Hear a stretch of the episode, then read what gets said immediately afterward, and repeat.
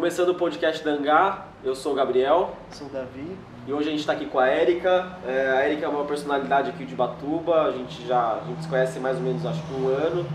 E uma das primeiras pessoas que a gente vai conversar pelo trabalho que ela faz e pela conexão que a gente tem, que ela tem com a Angá, que a Angá tem com ela, enfim. Érica, conta pra gente um pouquinho de você, quem que é você, o que, que você faz.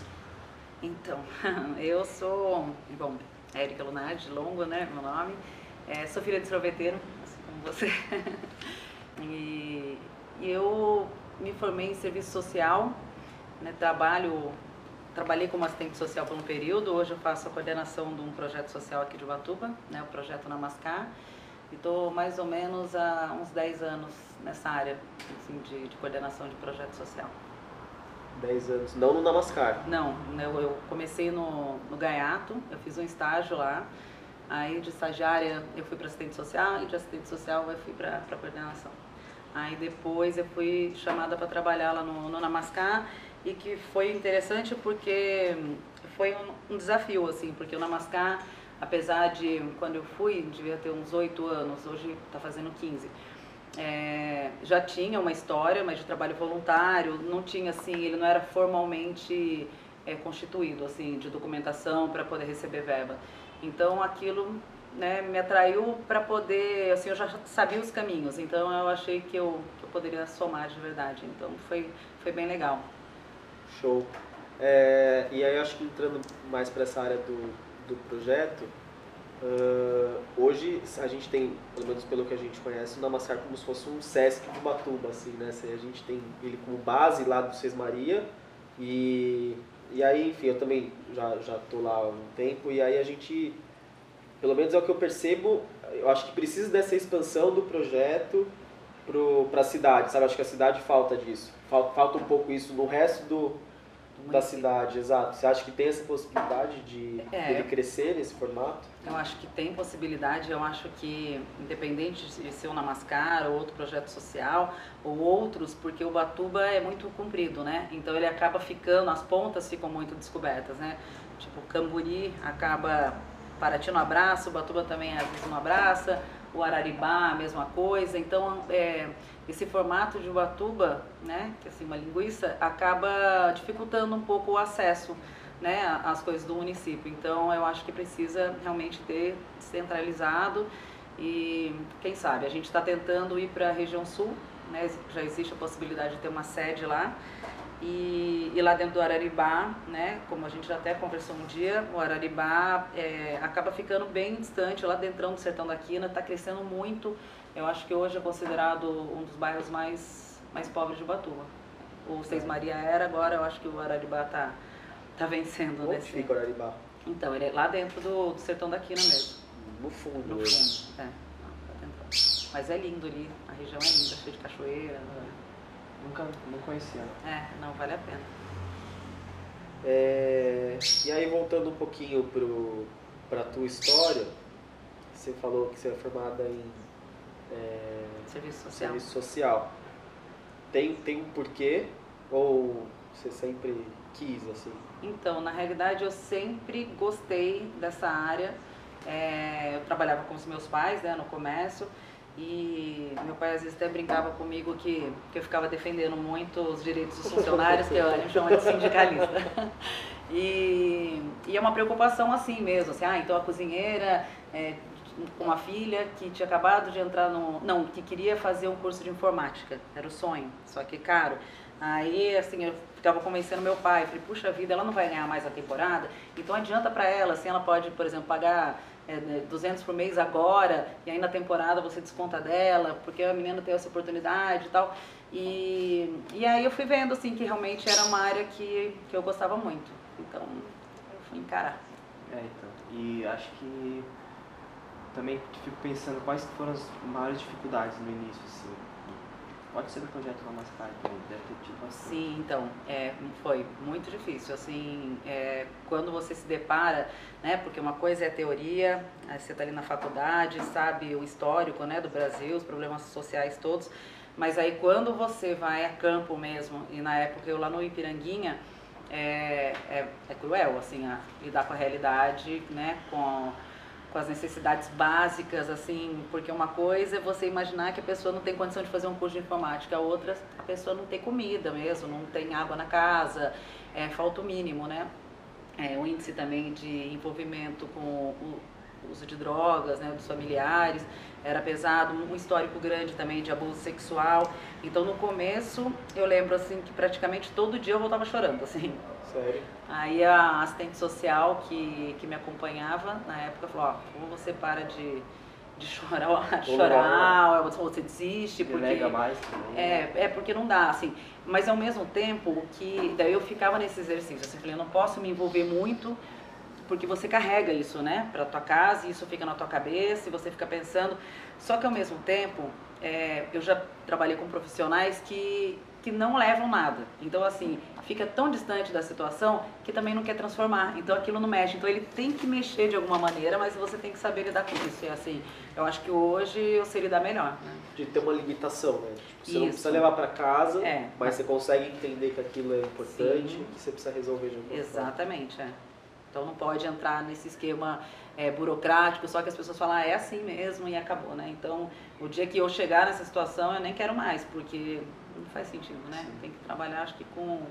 Eu acho que é o lance das cestas que tá rolando, né? A gente percebe que a gente precisa ter uma coisa mais burocrática para a gente não ser enganado, Isso, é, isso. mas também tem, é, tem, tem, tem situação que tem que flexibilizar, não dá. entendeu? O cara chega e fala, meu, eu tô sem comida. Aí você vai falar o quê? É, exatamente. Né? É. é complicado. essa nova realidade, né, que a gente, é, eu, né, me considerando, né, é, conversando com as minhas amigas que são assistentes sociais, às vezes eu falava assim, puxa, eu não sirvo talvez para o serviço público, para ficar muito naquela coisa de cesta básica, né? Falei, num projeto social você tem mais a liberdade de, de criação, né? Como a gente estava até uma vez conversando, né, Davi, do projeto lá Sim. que, que eu estou escrevendo. E então você tem mais liberdade, né? Acho que a burocracia ela te ingessa muito e então assim é muito mais gostoso, né? Você tá pensando em, em formas maiores de transformação do que você resolver só aquele momento, porque a gente sabe que uma cesta básica às vezes é três, quatro dias. E o que a gente quer mesmo é transformar, né? A história, né? Da pessoa. E mais agora, com essa situ- situação do Covid, a gente, você está lá dentro do Dona Mascar, você viu que a gente teve que realocar todas as funções. É, o Ministério Público fez um decreto no, no dia 1 de abril, mas a gente, um pouco antes dele ser publicado no Diário Oficial da, da União, a gente já tinha colocado lá no grupo que a gente ia mudar as ações, que a hora que a gente viu que o negócio ia ser para valer, ia ficar paralisado, o que, que a gente vai fazer agora? Porque a gente está numa área bem vulnerável, né? A gente recebe verba pública, então assim, como é que você faz? Já que você não pode usar verba pública para atender criança, né? Eles não vão estar lá, eles vão estar se alimentando, os professores não vão estar dando aula. E como que a gente faz jus, né, a essa confiança, a esse convênio e ao mesmo tempo efetivar mesmo o serviço? Então foi quando a gente foi para esse lado. Então vamos, né, a gente está sabendo da dificuldade, né, porque trouxe problemas econômicos, né, sociais, ainda mais para quem está na, na, nas pontas mesmo. E, e a história também, né, de, de informação sobre prevenção, a história das máscaras, né, que estão sendo produzidas e distribuídas, a gente ser ponte, que nem o, o restaurante Raiz está doando as marmitas, imagina receber marmita do restaurante Raízes, coisa mais maravilhosa, né? E aí a gente, o Erison com essa vontade de participar e a gente lá, então a gente poder ser essa ponte é muito, muito bacana também, né? Porque as pessoas confiam na gente e a gente pode atender essa demanda que a gente sabe que está que tá precisando. Que é real, né? Que Batuba vive principalmente do turismo. Exato. E lá tem a galera do É, turismo. não, e lá é, a maioria das pessoas que, trabalham, que moram em Seis Marias são autônomos, a maioria.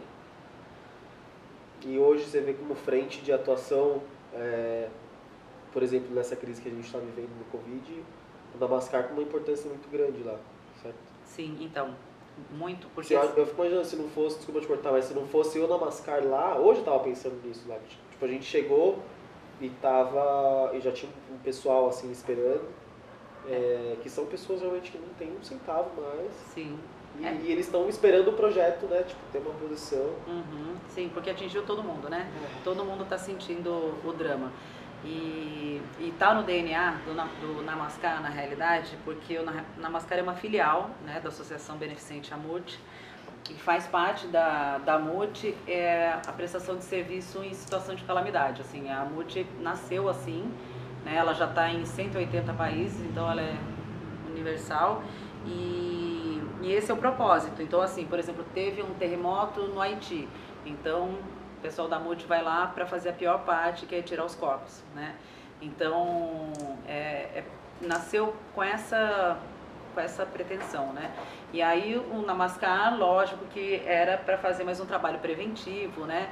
A gente para prevenir que as situações ocorram, né? De todas as formas, é. E mas aí a gente se viu nessa situação e, e aí já tá como já está no DNA e no propósito, isso a gente abraçaria de qualquer forma, independente de decreto no Ministério Público e tudo mais. Sim, com certeza. É, então, fora tudo isso em sua vida, do projeto Namaskar e tudo mais, a gente queria saber como que você aproveita o seu tempo livre. Você gosta de fazer? Então, é, eu sempre fui viciada em trabalho, assim, é uma coisa assim que também faz parte do, do histórico da minha família. Né? Meu pai está aposentado e a gente brinca que eu falo pro meu pai, você nem sabe ser vagabundo, né? Não sabe jogar um dominó, num baralho, nada, assim. Então. Ele, ele tá sempre lá, né? É, sempre ele isso. Lá. Ele tá, ele tá sofrendo com a, com a aposentadoria dele. E aí, às vezes, eu me pego e falo, gente, porque assim, ou quando eu não estou trabalhando, eu estou querendo estudar o assunto do meu trabalho. Então, assim, eu me policio muito pra, pra falar, não, agora é o momento de lazer, então vamos assistir um filme, mas eu também, aí, filme eu também só quero assistir. Obrigada, é isso. Não, é, é, assim, coisas históricas, né, Sim. assim, então, não gosto de história da carochinha, assim, então eu assim, não, que aconteceu mesmo, aquilo que agregue alguma coisa. Então, na realidade, é um, tô num processo ainda de aprendizado disso aí. De, tipo, desligar. É, é eu tenho dificuldade, bastante, mas eu tô fazendo terapia, quem sabe uma hora mas eu acho que também não é uma coisa ruim. Tipo, eu, eu também gosto muito de trabalhar, e, mas não de trabalhar, assim, eu gosto de estar sempre ativo, sabe? E, e eu acho que às vezes a gente. É o que faz a gente bem, né? Então, é, mesmo no tempo livre a gente acaba indo pro, pra o que, o que a gente gosta de fazer, né? Sim, não. E filme, tipo, esses dias eu mandei pros, pra vocês, lembra? Tipo, ah, fala um filme, quero ver um filme, e aí um filme linkado a alguma coisa que a gente trabalha também. É, porque o ócio é importante, né, gente? Porque a criação, né? Né? Total. É um osso criativo. É um osso criativo. Então precisa. Então eu acho que também tem que encarar como parte de um processo de produção, né? Assim, é. Precisa, é, é necessidade. Ele fica no subconsciente, você, quando você menos precisa, ele aparece ali. Sim. E também esse leque, né? Tem um leque, por exemplo, eu também não posso ficar só no, no universo social, né? Então acho que você tem que olhar um pouco para tudo, porque acaba tudo faz parte, né? Está tudo conectado. E eu tive uma dificuldade também, assim, como eu já era, já tinha essa tendência, é uma das coisas que eu estou até trabalhando na, na, terapia nesse exato momento, é, quando eu perdi minha filha, é, o caminho que eu encontrei, sim, foi meter mais a cara no trabalho ainda. Então, isso hoje eu estou sentindo que isso acaba me prejudicando, porque uma que você tem que viver o luto, né? Você tem que se dar esse tempo. E, e outra assim, que eu já me sobrecarregava demais, né? Daí eu acabei me sobrecarregando mais ainda e aí o, o corpo reclama, né? Então, eu já até conversei com você sobre isso, que até desencadeou uma síndrome do pânico. E aí quando eu fui ler um pouco mais sobre isso, é, tem muito a ver com o que eu fiz, tipo de você é, querer superar muito rápido, assim, não, eu vou trabalhar, vou ocupar minha cabeça, vou ocupar minha cabeça, não vou pensar nisso. Só que não adianta você fugir, né? Porque tá lá. E uma, e uma hora você sente isso no físico, né? De, de tremer, de ter né, ataque cardíaco. Então, é, a gente realmente não, não pode. A gente tem que respeitar o, o nosso ritmo, né? Mas, assim, ao mesmo tempo, é, uma das coisas, quando eu comecei a fazer terapia, que a minha psicóloga recomendou na época, aí ela disse que recomenda, né? Normalmente os psicólogos recomendam isso, para quando você tem uma perda muito grande, é, para você se envolver com alguma causa social, né? Porque isso acaba preenchendo, porque assim, é como se arrancasse um pedaço do seu coração que fica ali, né? Vazio. E você precisa preencher aquilo de alguma maneira, né? Porque o vazio, né, dói demais. E aí, normalmente, já recomendo que a pessoa se envolva com qualquer causa. E eu já estava no projeto social, né? Já sou um assistente social. Então, ela falou, puxa, aproveita isso, né? E coloca, né, esse teu amor nisso. Mas, assim, eu já colocava demais. Então, é, agora eu estou tentando equilibrar um pouco isso. Mas me ajuda nesse, nesse sentido, de não sei como seria se eu não tivesse. Eu acho que hum, nem seria possível mesmo. Do projeto? É. Eu acho que eu achava quando eu fui para lá, falei, nossa, eu posso ser útil para o Namaskar, eu posso né, trazer umas coisas para cá que eu já sei os caminhos. E hoje eu sinto assim que é o Namaskar que que me auxilia, né? Então é muito louco isso. É uma troca, né? É uma troca, né? Sim, a gente sempre soube, né, que quanto quando na realidade você está fazendo alguma coisa para o outro, você que está ganhando, né? Mas eu, hoje eu sinto isso muito forte, assim, muito forte. Às vezes eu lembro assim da, da minha perda é, quando eu estou indo para casa, né? Assim, seis horas quando eu pego aquela curvinha lá da ponte do Seis Maria, é que daí eu caio na, na minha realidade, né? Mas aí a gente vai seguindo. Uhum, certeza. Uma pessoa que você. qualquer pessoa do mundo, Ah. que você tivesse tipo uma hora, duas horas de conversa, uma pessoa que você escolheria pra bater um papo, assim. Ou pra, sei lá, almoçar, jantar, sei lá. Nossa, então, pensei nisso esses dias também, pensando no, nos arquétipos, né? Assim, as pessoas que a gente. que é importante a gente ter, assim, como referência para inspirar, né? E aí são tantas pessoas, assim, né? A, dona, a doutora Zilda Arnes, né? Que ela faleceu justamente ainda nesse terremoto que teve no, no Haiti. Ela que é, trabalhava com a pastoral da criança, aquela da multimistura, né, que é uma tecnologia social, é brasileira, é, apesar, né, da, eu acho que é uma família judaica, não tenho certeza, mas pelo sobrenome, provavelmente. Então, médica, e ela que, essa história da pastoral da criança, dessas crianças que, porque hoje o Brasil ainda tem um índice grande de mortalidade infantil, mas melhorou muito, né, tanto é que hoje já não é mais uma coisa que, que a gente fica tão assim tenso com essa história, tem outros problemas que já foi momentos piores. E essa mis- multimistura que na época ela desenvolveu, não sei se eu- é que vocês são muito jovens, mas é uma mistura com várias farinhas barato, qualquer um pode ter. Então que as mães misturavam no- nos alimentos e isso salvou muita criança mesmo. Né? era tipo uma vitamina, é isso? Isso, tipo uma vitamina, Pra assim, é, fortalecer, tá? para fortalecer, para Sustância. é, exatamente. Então, esses dias eu pensei muito nela, né? Ela faleceu, mas deixou um legado. Mas, assim, são muitas pessoas interessantes, assim. É, é difícil. Eu queria ter alguém, assim, para colocar no meu celular e, às vezes, falar, putz, ó, essa pessoa aqui demais. Mas são muitas, assim. É, escolher um número um é bem É, complicado. é muito complicado. O que você faria se você fosse eleita presidente do Brasil?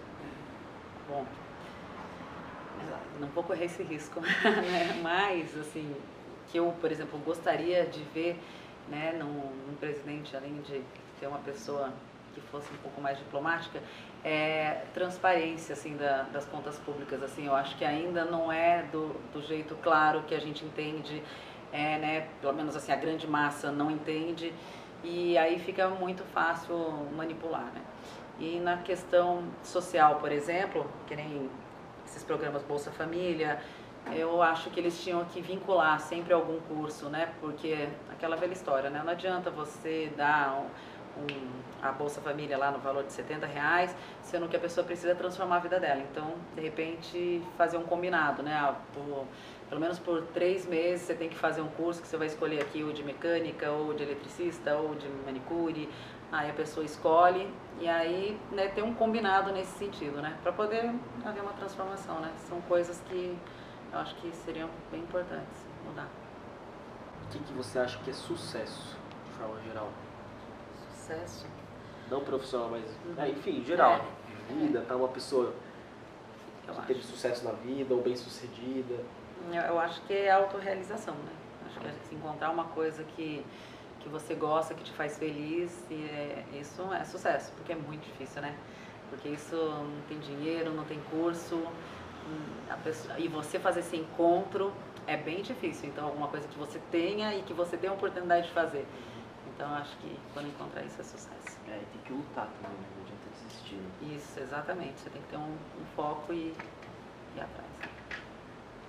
Acho que é por É. isso que as pessoas são meio frustradas hoje. Às vezes tentam maquiar uma realidade. Tipo, E atender uma demanda, né? Às vezes da família, né? Que fica assim, você tem que, você tem que se formar. Não, a pessoa precisa se formar na faculdade, É, precisa ter o diploma, né? Da, da é, então, só que daí também é difícil hoje, porque daí quando você se vê como mãe, você se vê fazendo a mesma coisa. Isso que é terrível. Imagina você pai hoje, você vai querer, ah, eu quero que meu filho estude, que seja piloto de avião. Tipo, o cara não quer, o cara quer, sei lá, eu, é, estudar as tartarugas. E aí você tem que respeitar. Mas é uma luta muito grande mesmo. É. Por isso que a depressão também sempre cresce mesmo. É, porque daí a cobrança você fica tentando, a gente tenta atender uma demanda, né? Assim, ah, não, eu tenho que ficar magro, eu tenho que ficar forte, eu tenho, por conta do, do mundo, né? E aí a gente sempre acaba... Eu desisti de ficar forte. Tentei. Ah, mesmo porque não é muito Tipo magrinhos. Ah. É, E eu acho que agora a gente vai finalizar. Pode Uma ser. última pergunta, né? Última pergunta. É, como você se vê daqui a 10 anos? Então, você sabe que eu conversando com meu marido esses dias e eu tava contando pra ele assim como se fosse uma coisa que eu tava revelando assim para ele que eu gostaria muito. Ele me falou: "Ah, você falou isso ontem, porque eu tomo remédio para dormir também por conta desse todo o meu processo, né?" Eu até te contei essas coisas, né, Gabriel, que eu me surpreendo. Às vezes eu faço uns posts e eu falo: "Meu Deus, eu que eu trago". fiz? É. E eu já, no celular eu já não tenho, ando mexendo muito depois das 11, mas é, aí eu falei pra ele, eu falei, nossa, assim, se eu pudesse se eu escolher hoje uma coisa pra fazer, é, né, porque a gente sempre pensa, ah, eu iria morar em tal lugar do mundo, mas fazer o quê, né? Eu falei, ai meu Deus, eu gostaria, sei lá, de morar em algum lugar pra fazer algum trabalho com a ONU, assim, uma coisa assim que tivesse um propósito muito legal, assim. É isso, assim, eu falei pra ele, daí comentando isso com ele, ele falou, ah, você me falou isso ontem. Eu falei, nossa, eu te falei, meu Deus do céu, eu tô, eu tô muito sincera e profunda, porque são coisas que eu penso, às vezes sozinha, eu falo, nossa, já pensou que demais, né? É, e com a estrutura, né, que a ONU tem, porque senão também não adianta você ir com a mochila nas costas, que, É. né, então tem que ir com todo um embasamento, né, com uma estrutura legal. E aí, assim, acho que seria isso, não- Legal. por enquanto é isso. É, a gente muda. E em outro lugar também, você, você pensa? É, é, não, em lugares desafiadores, né? Sim. Mesmo, assim. Legal, né? Tipo África. É, é porque Tem assim. lugares piores, na verdade. né? A gente sempre pega a África como base, é, mas Tem, tipo, lugares de guerra, né? Uhum. É, acho que guerra deve ser bem É. pior. Então, assim, daí tem a história das crianças, né? Que acabam perdendo família, aí você tem que fazer direcionamento. Assim, se fosse isso, assim, se uma, uma ambição, né? Um sonho, assim, muito louco, acho que seria isso. Mas, né? Não é tão simples assim, né? É. Primeiro que nem inglês ser. eu tenho, preciso fazer inglês. Ah, mas não é difícil também, não é impossível. É. Bom, acho que pra fechar a gente vai fazer um jogo rápido. Eu vou te falar uma coisa e você me responde, tá? Uhum. Pode ser sem pensar ou se quiser pensar Tá. Ah, uma cor, Branco. uma música, Com tantas, Deus, também. Eu acho que é azul do Djavan. um livro, O propósito. uma palavra, Amor. uma praia de Batuba, Vermelha. Ah, um defeito, Putz, muitos também. Um horroroso, que é ser vingativa. sério? Sério. Eu tenho um acidente de escorpião, mas eu tô trabalhando nisso também. Caraca, eu Que acho que não imaginaria. É. É feio, mas Não, tudo bem, faz parte. Uma qualidade, Acho que determinação. e a gente é prova disso. Hum, Ah, uma pessoa que te inspira. Você, ó. De verdade. De verdade. feliz. Ah, gostoso. Eu fico sempre com o coração quentinho, assim, quando eu vejo vocês lá, a juventude envolvida, eu falo, cara, por isso que eu não vou desistir. Porque a gente vê uma mo- moçada hoje em dia muito ausente, né, de tudo. Parece que o que vale é a, é a selfie, a, o status, aquela mentirinha.